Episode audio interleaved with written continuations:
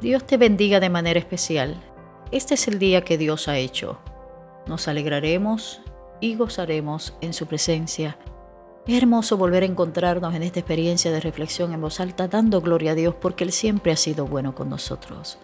Nos estamos acercando al texto bíblico para encontrar en Él esos encuentros maravillosos, muy humanos, poderosos, reconciliadores, que se dieron dentro del contexto de una cena el Señor nos está invitando a que participemos de una mesa en el cual podamos disfrutar su presencia y disfrutar la presencia de otros en comunión. Cuando vamos al libro de Génesis en el capítulo 31, versículos 43 en adelante, nos damos cuenta de un encuentro familiar interesante. Es la historia de Jacob y Labán con toda su familia. La Biblia relata que Jacob había tomado a Raquel, a Lea, todos sus ganados y sus hijos y se había ido de regreso a Betel, pero de manera indiscreta y desacertada. Eso fue así porque no permitió que Labán se despidiera de su familia. Así que el texto dice que Labán persiguió a Jacob con coraje y desesperación.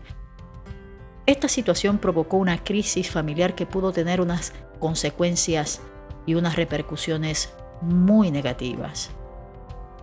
Cuando Labán los alcanzó, dice la escritura de que Labán y Jacob tuvieron una larga conversación. Pero esa conversación y esa reconciliación se da dentro del contexto de una cena.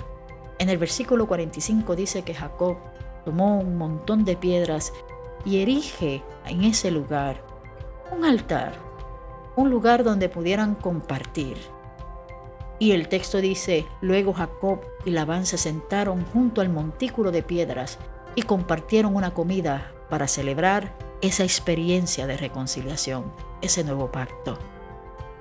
Qué maravilloso, ¿verdad? El Señor también nos invita a lo mismo. Nos está invitando a sentarnos a su mesa para tener comunión con Él, pero también para tener comunión con nuestro hermano. La escritura dice que después de esto Jacob ofreció un sacrificio en el monte y convidó a todos sus parientes a una gran cena. Esa fue la cena de la reconciliación. Allí se celebraba la unidad de la familia, la bendición de estar juntos. Así que yo creo que es hermoso que en el día de hoy nos sentemos a la mesa.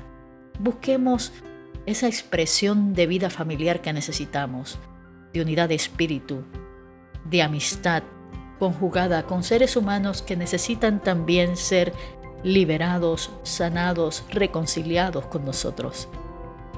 Vamos a buscar un lugar de encuentro y salud y sanidad porque nuestro mundo lo necesita, porque nuestra familia lo necesita, porque nuestras vidas también lo necesitan. Señor, que así sea. Que busquemos, Señor, esta oportunidad de sentarnos a la mesa con aquel que, aunque no piense como yo, es tan digno como yo, y por él también tu vida diste. Te suplico, Señor, que nos ayudes a vivir una vida llena de paz, donde nuestro corazón esté limpio, Señor amado, y nuestra intención sea buena, buscando, Señor amado, reconciliarnos contigo y con nuestro prójimo.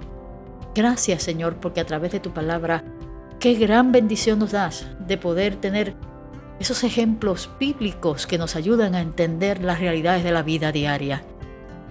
En muchos de nosotros también hemos tenido dificultades en nuestras vidas familiares y necesitamos también reconciliarnos, buscar espacios de unidad y de encuentro, Señor, de amor sanador. Nos ponemos en tus manos, Señor, en el nombre de Jesús. Amén.